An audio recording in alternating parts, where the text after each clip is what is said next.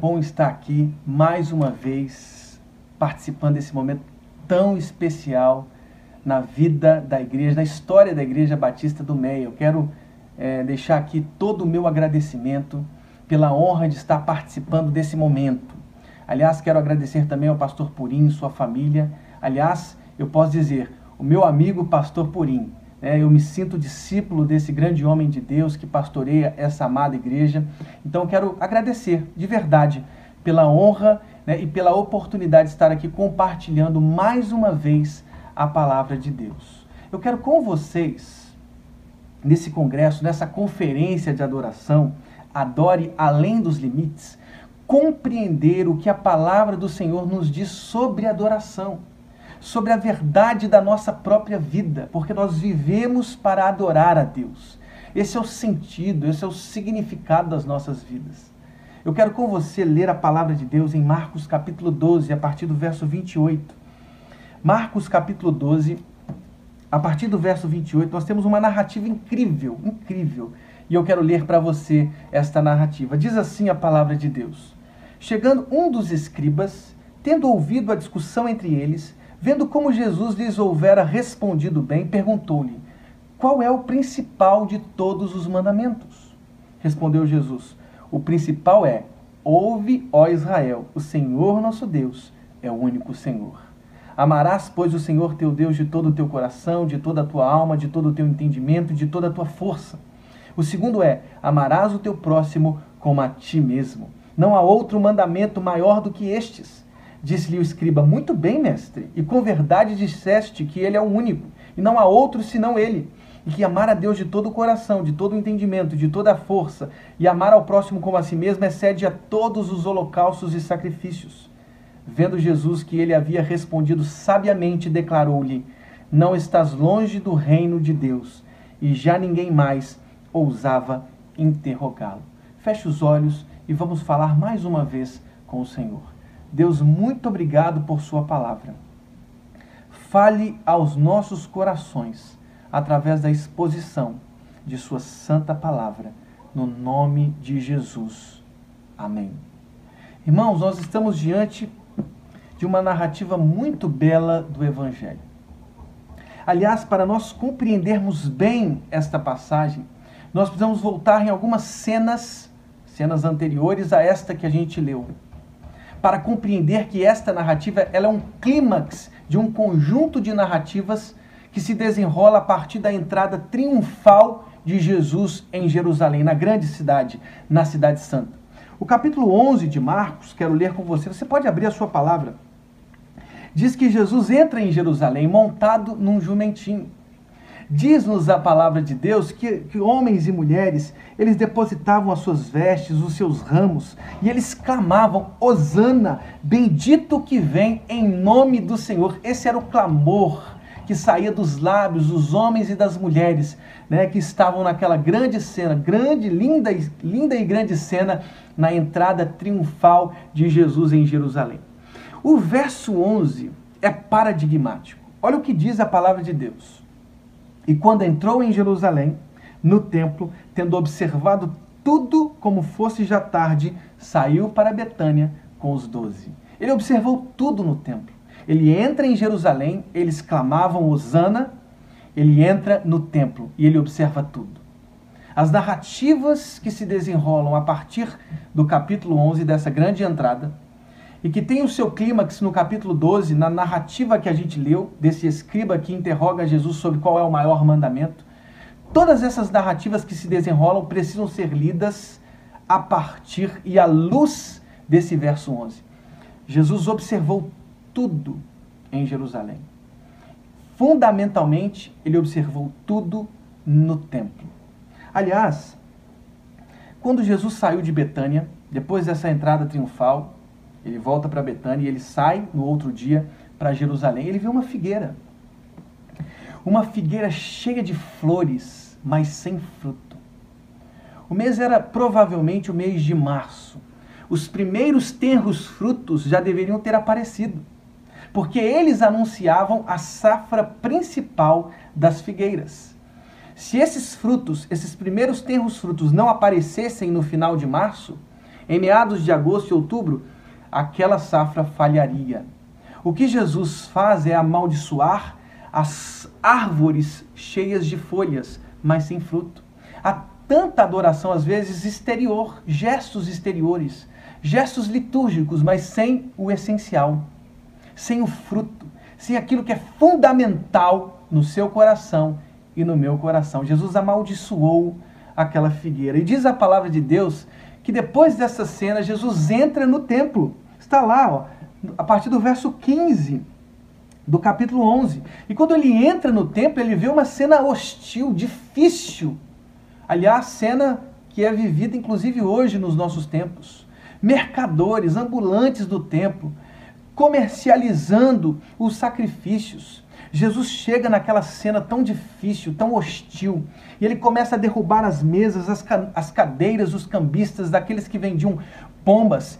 E ele, com, com voz profética, com autoridade, disse assim: Vocês estão tornando a casa de oração para todos os povos em um covil de salteadores. Irmãos, nós temos que observar como as sequências dessas narrativas vão crescendo, vão evoluindo para alcançar esse clímax. Nós precisamos entender bem essas narrativas.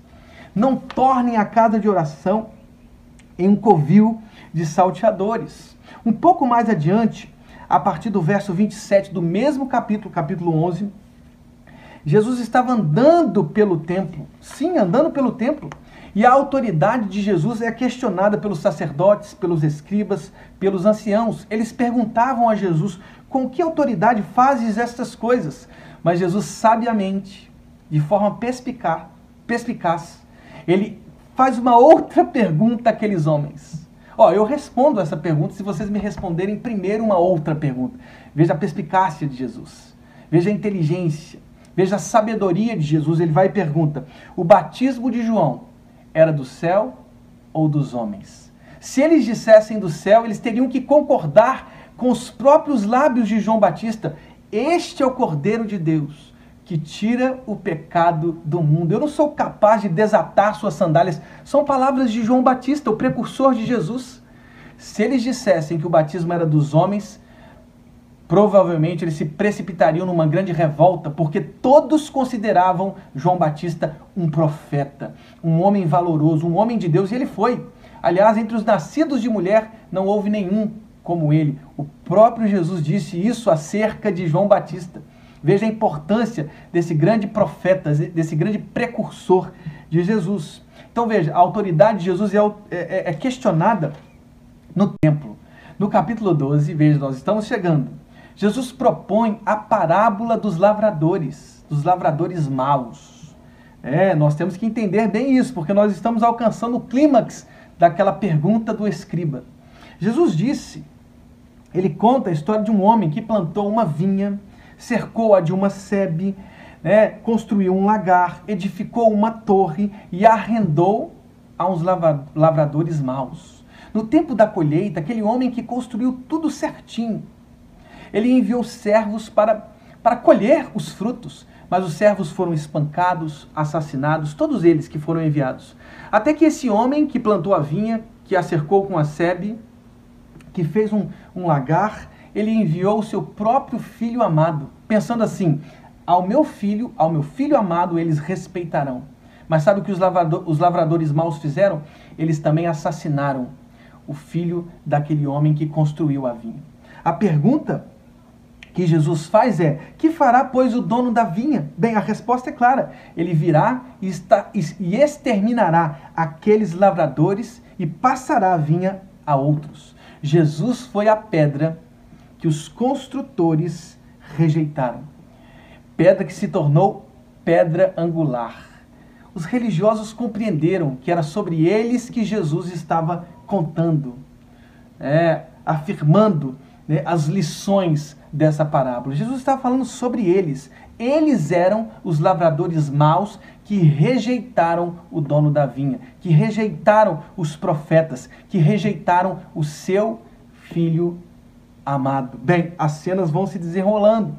Eles agora enviam herodianos, né, clientes de Herodes, que era um vassalo romano, E também enviam fariseus, que eram nacionalistas, para perguntar se eles deveriam pagar ou não impostos. Jesus era perspicaz, inteligente, ele percebia a astúcia daqueles homens. E ele disse assim: Tragam-me um denário. De quem é essa esfinge? De quem é essa inscrição? Eles disseram: De César. Dai a César o que é de César e a Deus o que é de Deus. As cenas vão se desenrolando, Jesus vai desmontando toda a religiosidade, todo o farisaísmo, todas as manifestações exteriores de adoração, até que os saduceus, que só criam na Torá, colocam uma questão da Torá para Jesus, acerca da lei do levirato. Eles contam a história de uma mulher que tinha um marido, esse morreu, aí veio o irmão, também morreu, sete homens passaram na vida daquela mulher, né, irmãos, e nenhum deles suscitou descendência, cumpriu a lei do levirato. E aí eles perguntam, porque na verdade a questão deles era sobre a ressurreição. De quem essa mulher será esposa no reino dos céus? Jesus entendeu qual era a fala daqueles homens. E Jesus disse assim: vocês erram porque vocês não conhecem a Escritura, nem o poder de Deus. Nos céus nós seremos como os anjos. Agora, se vocês estão perguntando uma questão da Torá, eu quero responder a partir da Torá. Na Torá, Jesus disse assim: a palavra de Deus diz: Eu sou o Deus de Abraão, de Isaac e de Jacó. Eu não sou Deus de mortos, e sim de vivos. Jesus tinha uma inteligência, uma sabedoria, uma perspicácia para responder todas as perguntas que faziam. Até que a gente chega ao texto principal. O texto que nós lemos no início da, da palavra. Diz assim no verso 20, 28, capítulo 12, verso 28. Chegando um dos escribas, tendo ouvido a discussão entre eles, vendo como Jesus lhes houvera respondido bem, perguntou-lhe: qual é o principal de todos os mandamentos? Eu aprendo três lições importantes a partir desse texto tão lindo que é clímax de uma série de narrativas né, de confronto, confronto de Jesus com toda a religiosidade de Jerusalém. Uma das primeiras coisas que eu aprendo nessa narrativa é que adorar a Deus, né, adorar além dos limites, é adorar o Deus de Israel. Perceba bem isso. Adorar além dos limites é adorar o Deus de Israel. Vejam comigo o que diz a palavra de Deus. Diz assim: Qual é o principal de todos os mandamentos? É a pergunta do escriba no verso 28. Observe comigo a resposta. Respondeu Jesus: O principal é: Ouve, ó Israel, o Senhor nosso Deus é o único Senhor. Ouve, ó Israel, o Senhor nosso Deus é o único Senhor. A principal confissão de fé de Israel, que está contida na, na, na oração central da liturgia judaica, é o Shema. Shema Israel. São as duas palavras que abrem, abrem a profissão de fé central do monoteísmo judaico. Ouve, ó Israel. Está lá em Deuteronômio 6, de 4 a 9, eu quero ler com você. Ouve, ó Israel, o Senhor nosso Deus é o único Senhor. Amarás o Senhor teu Deus de todo o teu coração, com toda a tua alma e com todas as tuas forças. E essas palavras que hoje te ordeno estarão no teu coração, e as ensinarás a teus filhos, e delas falarás sentado em casa e andando pelo caminho. Ao deitar-se, ao levantar-se, também as amarrarás como sinal na mão e como uma como faixa na testa, e as escreverás nos batentes da tua casa e nas tuas portas. Veja, essa era a confissão central na liturgia judaica, o Shema. Ouve, ó Israel, o Senhor nosso Deus é o único Senhor. Nós, tal como os antigos hebreus e o próprio Jesus, nós temos uma fé rigorosamente monoteísta. Nós temos que professar uma fé rigorosamente monoteísta. Não há outro além do Deus de Israel, Pai de Jesus Cristo e Pai de todos aqueles que confessam Jesus como Senhor, segundo, segundo João 1, segundo o Evangelho de João, capítulo 1, verso 2. Por isso é a Ele que nós devemos toda a nossa honra, aliás, toda a honra, toda glória, toda nossa adoração. Ele é, um, ele é o único. Deus é o único. E a pergunta que naturalmente nós podemos inclusive construir aqui é: será que Deus ocupa o trono dos nossos corações? Será que Deus ocupa a prioridade das nossas existências, das nossas vidas? Veja, ouve, ó Israel, faz parte da confissão central do povo hebreu. Eles confessavam todos os dias, eles tinham que ensinar nas casas, nos caminhos. Esse era o ensino principal, a confissão do Deus único, o Deus de Israel, Pai de Jesus Cristo. Só a Ele nós devemos prestar o nosso culto, a nossa adoração. Só a Ele nós devemos amar com toda a nossa existência, com todas as nossas forças. E a pergunta que naturalmente se desenvolve a partir dessa afirmação é: será que Deus ocupa o primeiro lugar das nossas vidas? Se Jesus nos perguntasse hoje, tal como perguntou ao apóstolo Pedro em Tiberíades: Amas-me? Será que a nossa resposta seria sim? Eu amo com todo o coração, com toda a minha alma. Será que Deus ocupa de verdade o trono das nossas vidas? Eu me lembro de um discipulado muito antigo que eu fiz quando eu era ainda de Belo Horizonte, adolescente, conhecendo Deus e fazendo sua vontade. Eu não sei se você se lembra desse discipulado, mas é um discipulado muito especial. Eu tive o prazer de participar desse desse momento de crescimento. Né? E, e, o autor desse, desse discipulado, conhecendo Deus e fazendo sua vontade, em, em uma certa ocasião perguntou a um de seus membros: Você ama a Deus? Ele disse prontamente: Sim, claro que eu amo a Deus.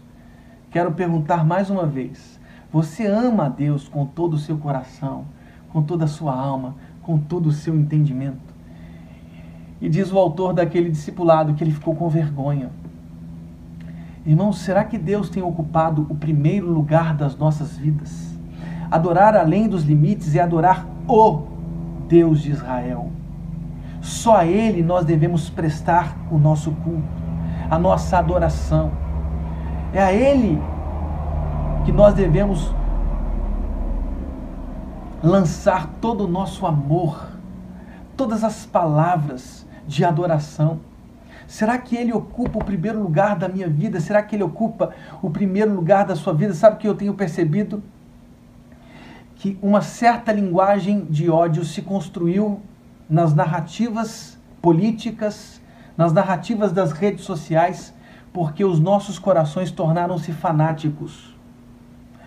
Nós tiramos Deus do trono e a gente coloca, a gente colocou, por exemplo, partidos políticos, ideologias. Irmãos, Nada pode ocupar o centro dos nossos corações, nada pode ocupar o trono dos nossos corações, nenhuma ideologia, nenhum partido político, nenhum relacionamento. Quantas pessoas que começam um relacionamento e deixam a igreja, deixam a adoração a Deus. Nós não podemos tirar Deus do trono e nem colocar as nossas famílias. Irmãos, isso é muito sério. Adorar a Deus além dos limites, é adorar o Deus de Israel. Os judeus diariamente confessavam o Shema. Ouve, ó Israel, o Senhor nosso Deus é o único Senhor. Calvino, em suas Institutas, ele diz que a imaginação humana é uma fábrica de ídolos. Irmãos, nós, nós temos uma tendência natural de construir ídolos. Nós temos uma tendência natural de tirar Deus do trono e colocar qualquer coisa, qualquer ilusão, ocupando o coração, o trono do nosso coração. Mas lembre-se, adorar a Deus, além dos limites, é adorar o Deus de Israel. Segunda coisa que eu percebo: adorar além dos limites é adorar com todo o coração, com toda a alma, com todo o entendimento e força. É o que diz a palavra de Deus. Amarás no verso 30, pois o Senhor teu Deus de todo o teu coração, de toda a tua alma, de todo o teu entendimento e de toda a tua força. Esse é o, isso é o que diz o verso 30 da narrativa que nós estamos lendo, da palavra de Deus. Amar com todo o coração, com toda a alma, com todo o entendimento, com toda força. Irmãos, essas, essas expressões, elas mostram claramente como toda nossa existência precisa estar comprometida na adoração a Deus. Não tem a ver com os gestos que realizamos nas liturgias do nosso, do, da nossa igreja, não. Não tem a ver com os cultos que frequentamos dominicalmente ou nos dias da semana, não. A adoração verdadeira, além dos limites, requer de você todo o seu ser, todas as tuas forças, todo o teu entendimento, toda a sua vida engajada nessa adoração, irmãos. Isso é a coisa mais linda do Evangelho. Não tem a ver com dias sagrados, com momentos sagrados. A vida é sagrada, nossa existência é sagrada. Todos os, todos os momentos são momentos para adorar a Deus. Há uma expressão teológica em latim que foi cunhada no século XVI da ambiência da reforma protestante, Coram Del.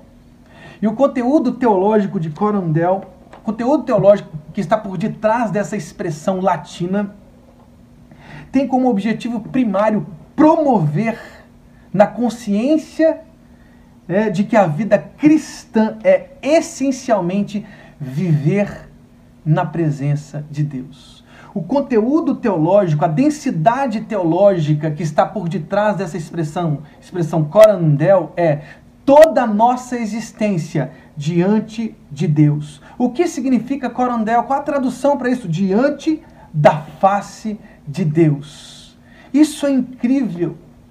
Toda a nossa vida, cada espaço do nosso tempo, diante da face de Deus. Se estou trabalhando, estou trabalhando diante da face de Deus. Se eu estou cozinhando, cozinhando junto com a minha esposa, estou diante da face de Deus. Se eu estou brincando num parquinho com os meus filhos, estou diante da face de Deus. Se estou orando, se estou buscando a presença de Deus, estou diante da face de Deus. Se eu estou jogando bola com os meus amigos, se eu estou torcendo para o meu time no Maracanã, estou diante da face de Deus. Se estou no meu trabalho executando as minhas funções, né, os meus desafios, os meus alvos, estou diante da face de Deus. Se eu estou praticando exercício na praia, na praça, na rua, estou diante da face. Toda a minha existência é uma existência diante da face de Deus. Sproul, que é um grande foi um grande teólogo americano, ele morreu recentemente, 2017. Ele diz o seguinte: a grande ideia da vida cristã é corandel. Corandel capta a essência da vida cristã, segundo ele. Esta frase literalmente se refere a algo que ocorre na presença de ou perante a face de Deus. Para viver corandel, segundo Sproul, é preciso viver uma vida inteira na presença de Deus, sob a autoridade de Deus, para a glória de Deus.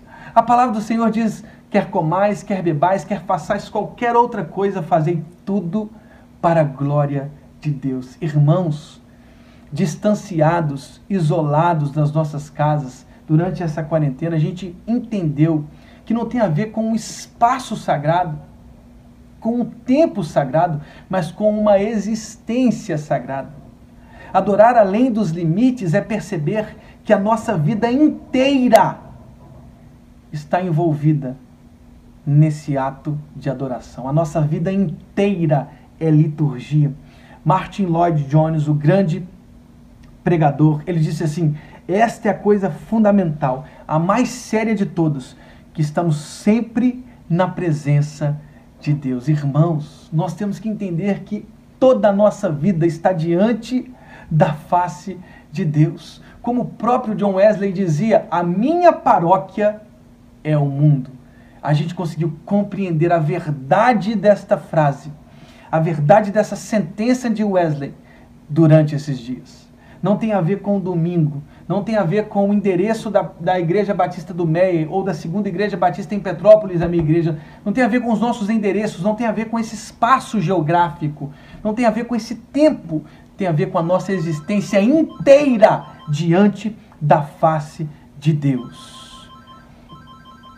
Ponto 3. A terceira coisa que eu percebo, e última, é que adorar além dos limites é permitir que o amor que transbordou em meu coração também transborda no coração do meu próximo. A terceira e última coisa que eu percebo desse texto tão especial, dessa conversa tão especial de Jesus com o escriba, é que adorar além dos limites é permitir que o amor que transbordou no meu coração transborde também no coração dos meus outros. Olha o que diz o verso 31, diz assim: O segundo é: amarás o teu próximo como a ti mesmo. E aí diz o texto da palavra de Deus, 32. Disse-lhe o escriba: Muito bem, mestre, com verdade disseste que ele é o único e não há outro senão ele, que amar a Deus de todo o coração, de todo o entendimento, de toda a força e amar ao próximo como a si mesmo excede a todos os holocaustos e sacrifícios. Irmãos, o amor a Deus e ao, e ao próximo excede todos os holocaustos e sacrifícios. Adorar a Deus além dos limites é permitir que os nossos corações que receberam o transbordamento do amor do Deus triuno, que esse coração que recebeu esse amor também possa transbordar no coração dos meus próximos.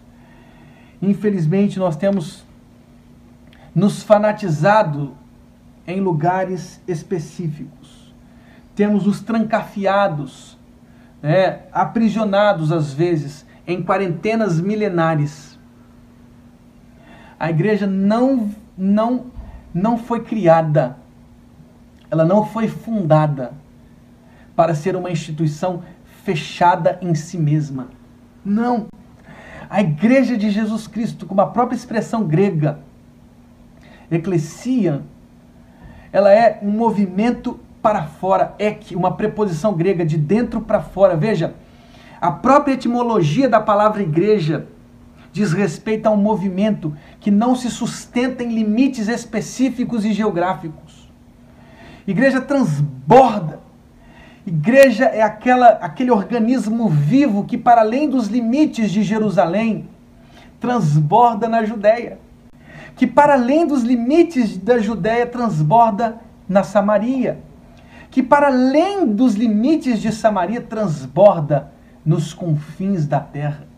Igreja é movimento. O Espírito Santo de Deus encheu a igreja em Atos 2 para que ela transbordasse para além de Jerusalém, alcançando a Judéia, Samaria, confins da terra. Irmãos, nós somos a igreja de Cristo. E a igreja de Cristo, para além de suas paredes, ela professa a sua fé e ela ama. O amor ao próximo é o que evidencia o amor de Deus em nossas vidas. Queridos, isso é tão claro no, no Evangelho. Por exemplo, Efésios capítulo 2, 8 e 9 diz: Porque pela graça sois salvos mediante a fé, isso não vem de vós, é dom de Deus, não vem de obras, para que ninguém se glorie. É o que diz a palavra de Deus, mas o verso 10 diz assim: Porque somos criação de Deus, realizada em Cristo Jesus para fazermos boas obras. A gente às vezes decora partes das passagens da, da Escritura, isso é muito bonito. Mas às vezes essas passagens isoladas, elas não alimentam o nosso coração com a sua inteireza e completude. Pela graça sois salvos, mediante a fé, isso não vem de, de vós, é dom de Deus, não vem de obras. Tudo isso nós recitamos desde a infância, mas a gente se esqueceu de completar esses dois versos com o verso 10 porque somos criação de Deus, realizada em Cristo Jesus para fazermos boas obras. Gálatas 5:6 também diz assim: porque em Cristo Jesus nem circuncisão, nem incircuncisão tem efeito algum, mas sim uma fé que atua pelo amor. Irmãos, há uma diferença muito grande que o pastor Purim, inclusive, tem trabalhado com vocês entre individualismo e individualidade. Você tem que adorar a Deus lá no seu quarto, no secreto do seu quarto, no oculto do seu quarto. A sociedade do espetáculo tem atrapalhado as nossas vidas porque a gente tem tornado até as nossas orações né, um lugar de espetáculo, o nosso jejum um lugar de espetáculo, a nossa caridade um lugar de espetáculo. A sociedade do espetáculo tem atrapalhado aquilo que o Evangelho nos ensina. Faça isso em secreto, porque o Pai que te vê em secreto te recompensará. Essa é a grandeza. Essa é a grandeza de uma vida no quarto, no secreto. Mas veja, irmãos, nós temos que cultivar a nossa individualidade, a nossa relação com Deus, com as nossas portas fechadas. Mas a gente não pode se esquecer que a igreja foi criada para iluminar o mundo. Você é sal, você é luz. Um sal que perde o sabor, um sal que se torna insípido, só serve para ser pisado. Uma luz que não ilumina, que é colocada debaixo da cama, como nós poderemos enxergar como aqueles que estão para além das paredes do, do templo, que estão encharcados pelas trevas escuras da vida e do pecado, como eles enxergarão se nós não formos aquelas luzes espalhadas pela terra a iluminar através da palavra de Deus? Somos a luz do mundo, somos o sal da terra. A nossa individualidade cultivada nos espaços secretos da nossa casa, sim, mas não confunda individualidade com individualismo. O individualismo é o afogamento do eu em si mesmo. A oração de Cristo nos ensina Pai nosso, pão nosso. Ele não orou Pai meu, pão meu. Não. Infelizmente, inclusive as nossas letras do nosso cancioneiro evangélico têm ensinado um certo individualismo. Nós temos que aprender com a oração de Cristo, Pai Nosso, Pão Nosso, que a existência cristã é uma existência para além das paredes de mim mesmo. O meu ego não pode ser a minha prisão. As paredes do meu corpo não podem me afogar. Para além dos meu, do meu corpo, eu encontro outros corpos e me sinto corpo com os outros corpos. É no encontro com outro que me humanizo. Foi assim com Adão. Ele caiu em sono pesado. Deus pegou uma de suas costelas e fez a mulher. E nesse encontro com a mulher, com o seu outro, ele disse: Você é osso dos meus ossos. Você é carne da minha carne. Veja, a gente só se compreende humano nesse encontro com o outro. Adão se afogaria na natureza se ele não se encontrasse com Eva. Veja, é nesse encontro para além das paredes frias de mim mesmo que eu sou cristão. Ser cristão é partir o pão, é repartir o pão, é repartir as alegrias, é, re, é repartir a vivência cristã. Somos igreja, irmãos, somos o corpo de Cristo. Os membros, eles se abençoam. Os membros que recebem os dons extraordinários, como diz a primeira carta de Coríntios, do, no capítulo 12, do mesmo Espírito, eles se edificam.